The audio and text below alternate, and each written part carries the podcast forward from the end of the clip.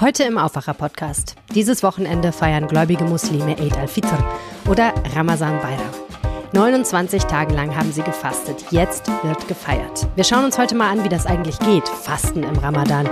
Ich nehme euch mit zum Iftar, dem Fastenbrechen am Abend.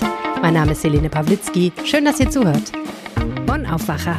News aus Bonn und der Region, NRW und dem Rest der Welt.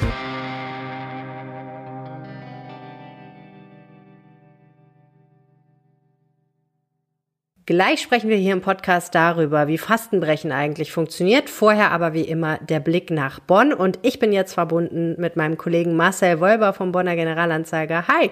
Hi, grüß dich. Hallo. Es kommen ja große Dinge auf euch zu in Bonn. Am Sonntag findet der Bonn-Marathon statt. Ein riesiges Event. Ähm, ich glaube, das ist für die Stadt echt ziemlich groß, oder? Wie groß ist das für Bonn? Ja, also das ist eine, eine Riesenveranstaltung. Ähm, sicherlich die größte Sportveranstaltung, die wir in Bonn haben. Wir erwarten, äh, sage ich mal, am Sonntag 10.500 Teilnehmende. Also es sind nicht nur Läuferinnen und Läufer, sondern auch äh, Walker und Walkerinnen. Wir haben Inlinern im Programm und die Handbiker werden am Start sein. Und dazu haben wir bestimmt noch mal 100.000 Zuschauer, ähm, die am Streckenrand sein werden und ähm, sich das ansehen werden. Insofern, es ist eine Riesenveranstaltung. Allerdings ist sie nicht ganz so groß vermutlich so ähm, wie es vor drei Jahren noch war, als wir zum letzten Mal einen regulären Bonn-Marathon ausgerichtet haben. Da hatten wir nämlich 14.000 Teilnehmende und 200.000 Zuschauer. Also ganz so groß wie damals wird's nicht, aber es wird viel los sein. Okay, spannend. Aber es ist schon ein Comeback nach drei Jahren. Letztes Jahr hat man sich noch nicht getraut, ne? Genau, also es ist wirklich ein, ein Comeback. Äh, 2019, wie gesagt, der letzte Marathon. Seitdem gab's virtuelle Veranstaltungen oder Veranstaltungen, wo man alleine äh, laufen konnte, kleinere äh, Sachen. Also man wollte irgendwie so das, das äh, Leben vom Marathon quasi äh, am Leben halten oder man wollte sozusagen den Spirit vom Marathon am Leben halten. Aber es ist natürlich nicht dasselbe wie das, was wir am Sonntag erleben werden. Bislang hat ja immer Klaus Malorni diesen Marathon veranstaltet. Der hat aber im Dezember gesagt, er will das nicht mehr machen.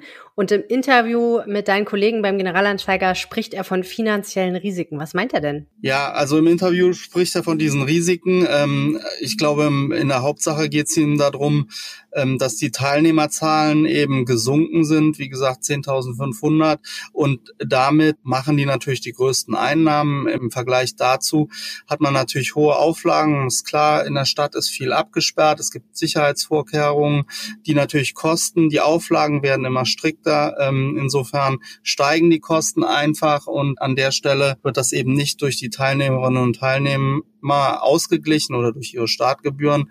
Und ich glaube, das ist ein Punkt. Ähm, und es gibt jetzt zwar in diesem Jahr einen äh, 10-Kilometer-Lauf, aber das kann das vermutlich nicht kompensieren. Äh, davon hat er gesprochen. Was genau seine Beweggründe dann im Detail sind, das hat er uns jetzt nicht gesagt.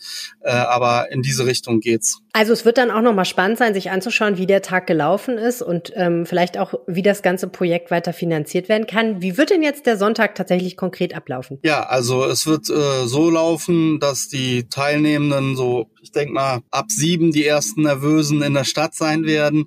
Wirklich los geht's dann um 8.30 Uhr am Belderberg mit dem Startschuss für die Handbiker und die Inliner. Äh, 8.45 Uhr ist der Startschuss für den Halbmarathon äh, und um 10.30 Uhr ist dann der Marathon äh, sowie der, der Schulmarathon und die Marathonstaffeln. Und ähm, der 10 Kilometer Lauf ist noch etwas abseits davon. Ähm, den kann man sozusagen selbstständig äh, starten zwischen 13 und 14.30 Uhr, äh, zwischen äh, Alter Zoll und Erster Fährgasse. Da läuft man dann sozusagen die letzten 10 Kilometer ins Ziel. Dann haben wir natürlich die Siegerehrungen, äh, Viertel vor zwölf für den Halbmarathon, 14 Uhr für den Marathon und 15 Uhr für den Schulmarathon. Das wird auf dem Münsterplatz stattfinden. Das sind so grob die Zeiten, an denen man sich orientieren kann. Das größte Teilnehmerfeld ist beim Halbmarathon. Also ab neun Uhr werden sage ich mal, neun, Viertel nach neun werden dann sechseinhalbtausend Menschen äh, auf der Strecke zum Halbmarathon sein. Das ist das größte Feld, was wir dann haben. Die Strecke ist ja ziemlich ähnlich wie in den vergangenen Jahren. Ne? Ja, die Strecke ist eine altbewährte, ähm, die die Bonner kennen sozusagen. Ähm, Start, wie gesagt, ist am Belderberg. Dann geht's über die Kennedy-Brücke, was eigentlich immer ganz schön ist. Und dann durch Beul teilweise an der Kirschblüte äh, entlang. Dann gibt's einen Wendepunkt in der Rheinaue. Geht's zurück durch Beul, wieder über die Kennedy-Brücke, dann im, am Rhein entlang Richtung Posttower und Ludwig-Erhard-Allee. Da gibt's dann auch da einen Wendepunkt. Dann läuft man wieder zurück Richtung Stadt am Posttower vorbei über die B9 und dann wirklich in die, in die Stadt selbst. Ähm, man kommt über den Münsterplatz und das Ziel ist dann auf dem Marktplatz vor dem alten Rathaus. Und das ist eigentlich immer so das Highlight eigentlich. Ja, heißt aber auch natürlich, wenn man nicht zuschauen will, sollte man sich eher fernhalten aus diesem Bereich, ne, beim Sonntag.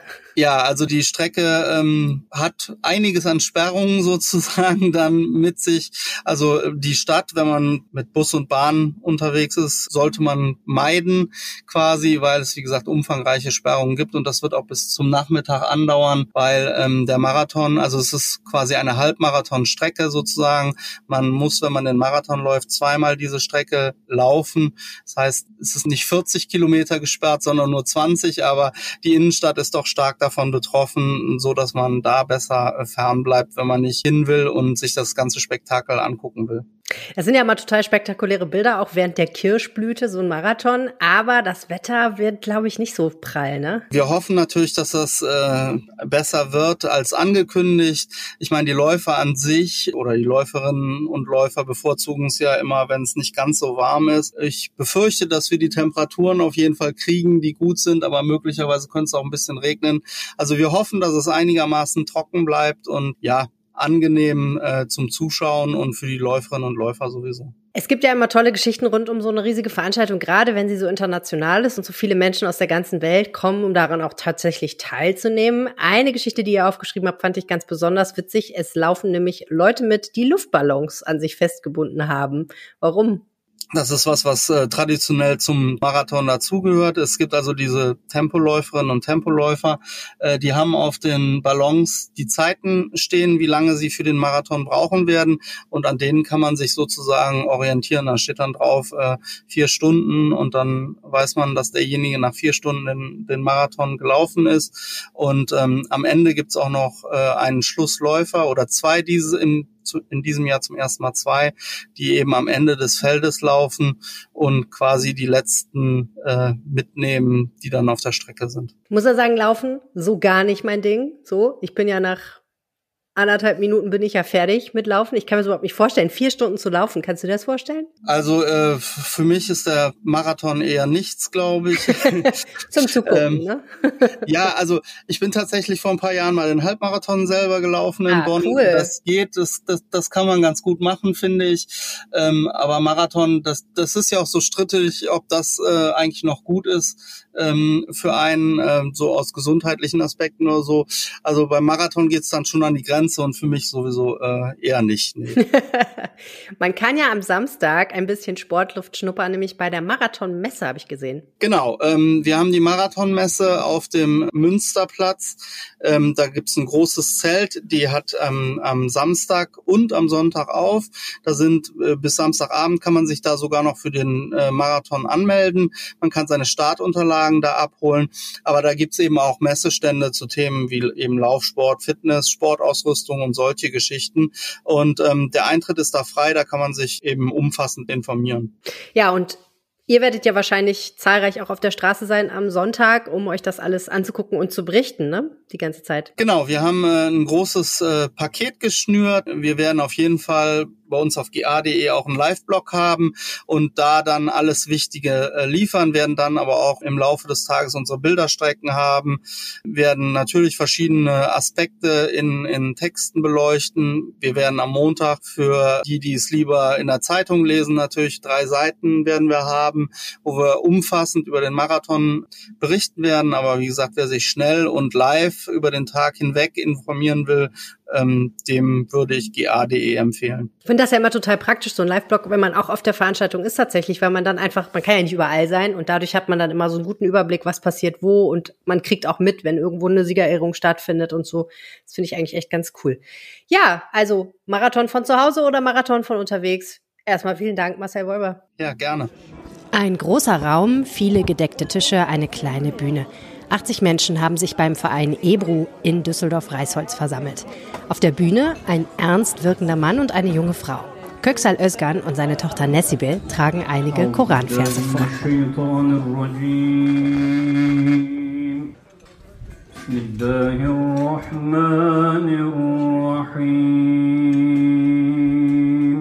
O ihr, die ihr glaubt, das Fasten ist euch vorgeschrieben, so wie es denen vorgeschrieben war, die vor euch waren, damit ihr Gottes Schutz vor der Versuchung durch körperliche Begierden verdient und Gottesfürchtigkeit erlangt. Das Fasten ist euch für eine Anzahl von Tagen auferlegt. Wer aber von euch krank ist, so dass er nicht zu fasten vermag oder sich auf einer Reise befindet, der muss die gleiche Anzahl von anderen Tagen fasten. Der Wert des Fastens. Dem waren ja einige im Raum einen Monat lang auf der Spur. Vom Morgengrauen bis zum Sonnenuntergang haben sie weder gegessen noch getrunken und jeden Abend haben sie sich zum Iftar getroffen. Mit Freunden und Familie haben sie ihr Fasten gebrochen und heute tun sie es mit Fremden. Zum Iftarabend des Vereins sind Menschen aus der Nachbarschaft eingeladen. Wir hatten schon Bedenken, dass wir heute keine 30 zusammenkriegen. Ich bin wirklich überwältigt. Das sind über 80 Menschen, die hier sind. Ähm, und weitere 80 mussten wir leider absagen, weil wir gar keinen Platz mehr hatten hier. Da habe ich ja Glück gehabt. Definitiv. Auch ich darf dabei sein. Mein Tischnachbar heißt Fatih Atis und ist Vorstandsmitglied des Vereins.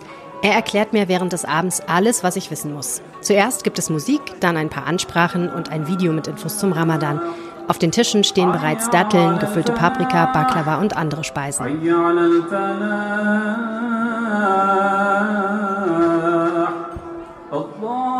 Als es auf den Sonnenuntergang zugeht, bringen Vereinsmitglieder aus der Küche eine Schale Linsensuppe. Köksal Özkan ruft währenddessen zum Gebet. Man merkt, wie die Aufregung im Raum zunimmt. Und plötzlich sagt Herr Özkan von der Bühne: Bitte schön, guten Appetit. Und es geht los. Einer der Tischgäste reicht einen Teller mit Datteln herum. Damit brechen Muslime traditionell das Fasten. Möchten Sie? Dankeschön. alle zusammen? Genau, er hat versucht, äh, vergessen zu erwähnen, man beginnt ja mit der Dattel. Es gibt eine Erzählung über die Dattel. Man sagt, als der liebe Gott den Menschen erschaffen wollte, hat er die Engel damit beauftragt, überall aus der Erde Erde zu sammeln. Ähm, haben die auch gemacht, das wurde vermischt und dann wurde das gesiebt. Alles, was oben drüber ist, ist der Mensch und alles, was drunter ist, die Dattel. Ähm, wenn man sich Dattel, den Dattelbaum anschaut, sieht man, dass äh, die, der, der, Baum so ein bisschen Flüssigkeit von sich gibt, von der Seite. Das muss man entnehmen und dem Spross einpflanzen. Erst dann kriegt man Datteln, sonst kriegt man keine Datteln. Ist nur eine Erzählung. Das, das heißt aber auch, dass die Dattel alle Proteine beinhaltet, was der Mensch braucht. Sehr gesund. Im ganzen Raum greifen die Menschen kräftig zu, auch bei uns am Tisch. Mir tun nur die Vereinsmitglieder leid, die unermüdlich von Tisch zu Tisch eilen und immer neue Speisen bringen. Keine Sorge, beruhigt mich Fatih Attes. Die kommen schon zwischendurch zum Essen und Trinken. Genau. Eine Dattel. Und jetzt haben wir auch noch eine Suppe. Das ist äh, die sogenannte Linsensuppe, was fast alle mögen. genau, die Haupt, äh, Hauptmahlzeit wird noch geliefert und der Rest ist hier auf, auf Tisch. Ja, was gibt es denn hier noch vielleicht? Also äh, ganz berühmt die Baklava. Ne, mit 250 Kalorien pro Stück. Genau, dann hier gefüllte Paprika mit Reis. Ja. Ich weiß jetzt nicht, wie man das ins Deutsche übersetzt. Das ist, ist, das ist, das ist Bulgur. Das ist die sogenannte Bulgur-Füllung mit Hackfleisch innen drin. Genau. Ich muss jetzt mal einen Kollegen fragen, der kennt die Übersetzung. genau. Ja, und Salat natürlich, ne? Das darf ich fehlen. Also eigentlich ein sehr gesundes Essen. Also da achten wir drauf, genau. Bis auf die Baklava ist süß. so süß. Wie viele Menschen haben denn in der Küche gestanden, um das hier alles herzuzaubern? Das ist ja Wahnsinn. Also äh, unsere Pla Frauenplattform hat uns äh, beim, mit dem Essen geholfen. Wir haben aber auch noch einen Koch hier. Insgesamt waren es, glaube ich, in der Küche um die äh, sechs oder sieben Personen, die für uns heute Abend gekocht haben. Genau. Das ist ja auch nicht so easy zu fasten und dann kochen zu müssen in diesen Ausmaßen, oder? Es ist eigentlich halb so wild, weil heute ist ja der, der, der 28. Tag mittlerweile und der Körper gewöhnt sich nach einer Zeit dran. Und dann ist das eigentlich nicht mehr so schmerzhaft. Ja, guten Appetit. Vielen Dank. Ihnen auch. Man muss aufpassen, dass man nicht zu schnell ist, ne? wenn das alles hier so in schneller Folge kommt. Ja. ähm, wir müssen tatsächlich darauf achten, dass wir langsam essen, weil der Magen mittlerweile sehr klein ist. Und wenn wir dann alles auf einmal essen, dann genau. Dann haben wir etwas zu tun. Und die Nacht ist ja noch lang. Richtig, also wir sind ja noch eine Stunde hier, alle, alle zusammen. Hier wird noch was angeboten gleich äh, auf der Bühne. Ja, und dann geht es erst nach Hause. Vorher natürlich aufräumen. Und dann haben wir noch das Terawih-Gebet, da können wir ein bisschen uns bewegen dabei. Es tut auch gut. Und dann kommt ja der nächste Fastentag. Richtig.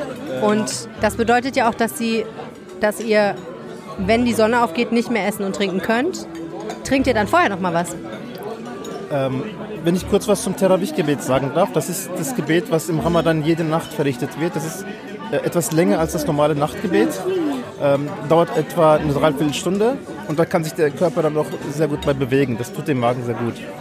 Ähm, Sonnenuntergang ist ja Ende mit dem Fasten und es ist nicht der Sonnenaufgang, wo wir anfangen damit, sondern die Morgendämmerung, also noch früher. Das heißt, wir stehen nachts um äh, 4 auf, kräft, äh, frühstücken dann nochmal kräftig und dann geht es so gegen 4.30 Uhr los. Also eine kurze Nacht. Das ist eine kurze Nacht, genau. So, jetzt haben wir gegessen. Es war wahnsinnig lecker. Es steht noch ganz viel auf dem Tisch. Wie geht's? Ja, guten Appetit erstmal. Ähm, mir geht's gut. Das Essen war lecker. Vor allem aber das Publikum ist sehr vielfältig, sehr interessant. Und die Gespräche, die wir hier am Tisch führen, sind auch sehr interessant. Die Stimmung ist gut, ne? Die Stimmung ist auf jeden Fall sehr gut, ja. Ich bin jetzt, glaube ich, 25 Mal eingeladen worden. Ich musste immer wieder andere Sachen machen, moderieren oder irgendwas vortragen. Heute darf ich mal als Gast dabei sein und auch als Veranstalter. ähm, es geht mir gut. Das Essen im Ramadan hat ja eine ganz starke soziale Komponente. Worin besteht die? Die Menschen sind ja offen für Neues. Und ich glaube, das Essen oder das orientalische Essen ist etwas Neues für viele Menschen. Und das unterstützt das, glaube ich, ganz stark. Es geht ums gemeinsame Essen und es geht auch, oft geht es auch ums Teilen, um, ums Eingeladen werden oder jemanden einladen, ne? Also Ramadan ist, ich sag mal, für mich persönlich eine Zeit, wo die Spiritualität und Gemeinschaftsgefühl sehr stark gelebt wird. Natürlich äh, trifft man sich auch so mit Menschen, aber im Ramadan erlebt man den Höhepunkt in dieser Sache. Da, da kommt man einfach mit jedem zusammen. Ne? Da wird jeder eingeladen. Da gibt es keine Begrenzung, da gibt es keinen Termin. Äh, ne? Es ist Ramadan und im Ramadan wird jeden Abend irgendwo etwas angeboten. Und es besteht die Möglichkeit, dass man äh, sehr oft zusammenkommen kann. Du hast ja jetzt eine lange Fastenzeit hinter dir. Wie hat sich dein Körper über diese Tage angepasst? Das ganze Jahr war sehr stressig für mich. Es, äh, zuerst der Krieg, dann das Erdbeben in der Türkei und noch viele andere Krisensituationen, die wir überwältigen mussten. Und äh, durch diesen Stress konnte man sich eigentlich fast gar nicht erholen in den letzten Monaten oder im letzten Jahr oder in den letzten Jahren, wenn man Corona noch mit bedenkt. Im Ramadan habe ich versucht, mich von vieles fernzuhalten, habe mich nur auf das Ramadan konzentriert und ich spüre jetzt im Moment, dass meine Seele und auch mein Körper sich erholt hat. Und ist ein super Gefühl. Also Verzicht führt zur Erholung. Könnte man so sagen, ja. Verzicht führt zur Erholung. Und ich denke, wenn man lange Zeit nichts isst, dann schmeckt ja der erste Bissen anders und man nimmt den ganz anders wahr, oder? Man ist viel wertschätzender dafür. Ja. Also zunächst einmal, wenn man jetzt den ganzen Tag nichts gegessen hat, dann hat man das Gefühl, dass man alles doppelt essen möchte. Es ist nicht so, weil der Magen verkleinert sich ja in den 30 Tagen.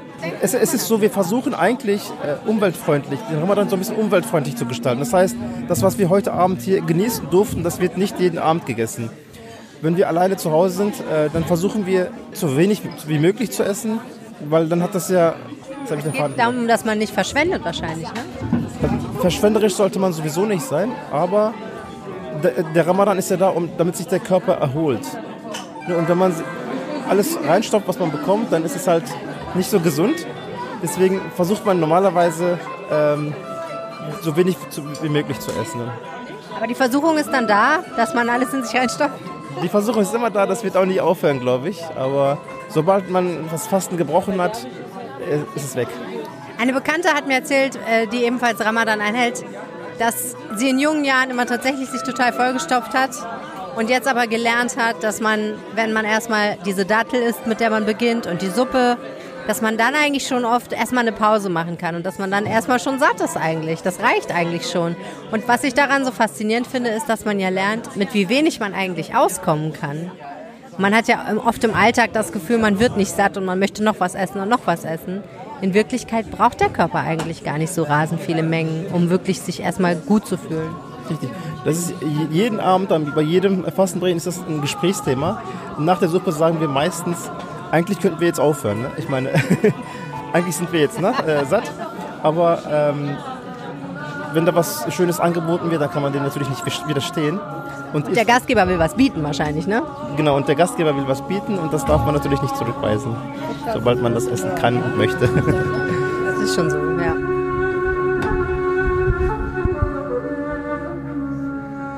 Nach dem Essen gibt es noch weiteres Programm. Unter anderem zeigt ein Derwisch, ein sophistischer Mönch, seinen rituellen Trance-Tanz. Er dreht sich um die eigene Achse, hält dabei seine Arme in ganz besonderer Pose. Ein unbeschreiblich faszinierender Anblick, der mich zu Tränen rührt und eine Demonstration religiöser Hingabe. Und schließlich veranstaltet Fatih noch ein kleines Ramadan-Quiz. Für jede richtige Antwort gibt es eine Tafel Schokolade. Die erste Frage lautet, wie lange dauert der Monat Ramadan? Super, ein Applaus bitte. Richtige Antwort. So, die zweite Frage lautet, wieso fängt Ramadan jedes Jahr um 10 oder 11 Tage eher an als im Vorjahr? Bitte schön. Gut, also es hat was mit dem Mond zu tun, das ist schon mal richtig, weil der Mondkalender 10 oder 11 Tage kürzer ist als, als 10 Tage, genau, super. Wir haben zwei richtige Antworten. Ein Applaus für alle.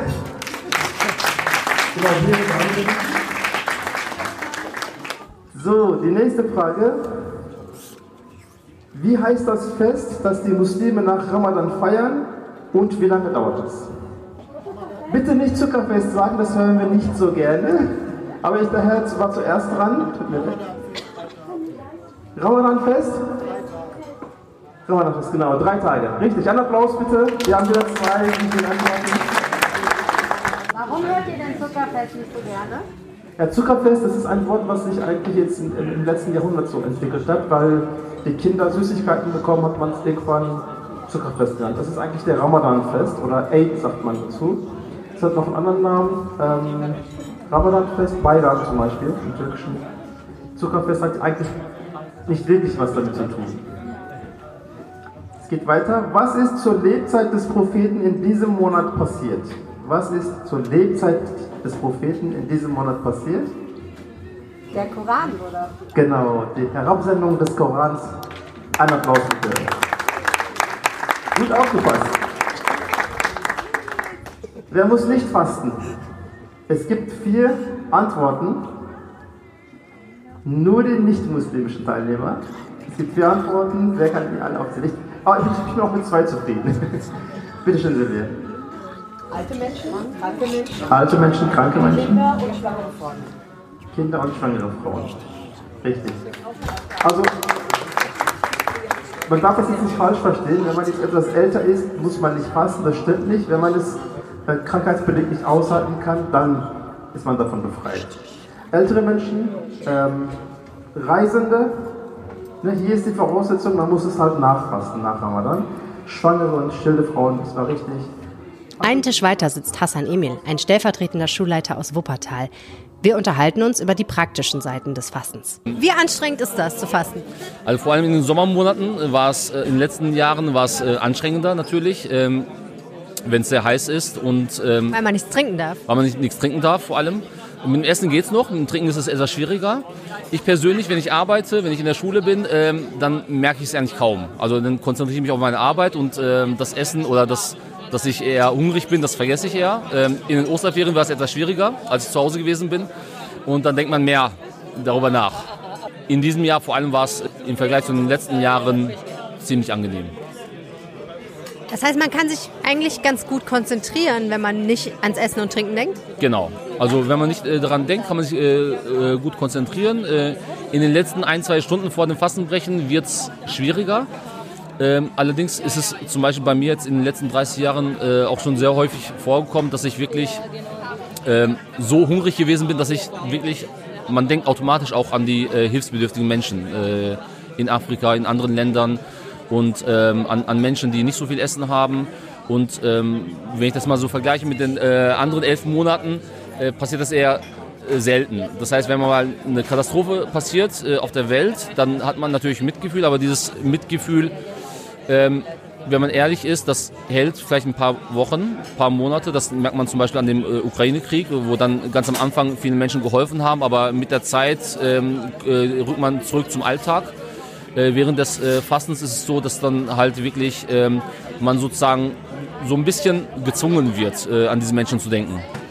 Also es stärkt die Empathie und ich vermute, es steigert auch die Spendenbereitschaft. Auf jeden Fall.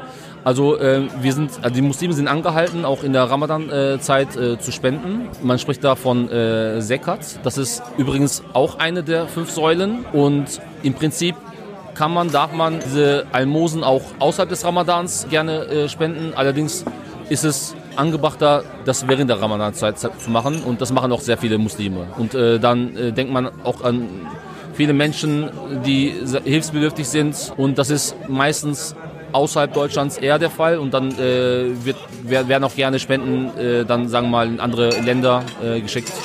Nimmt man eigentlich ab während des Ramadan?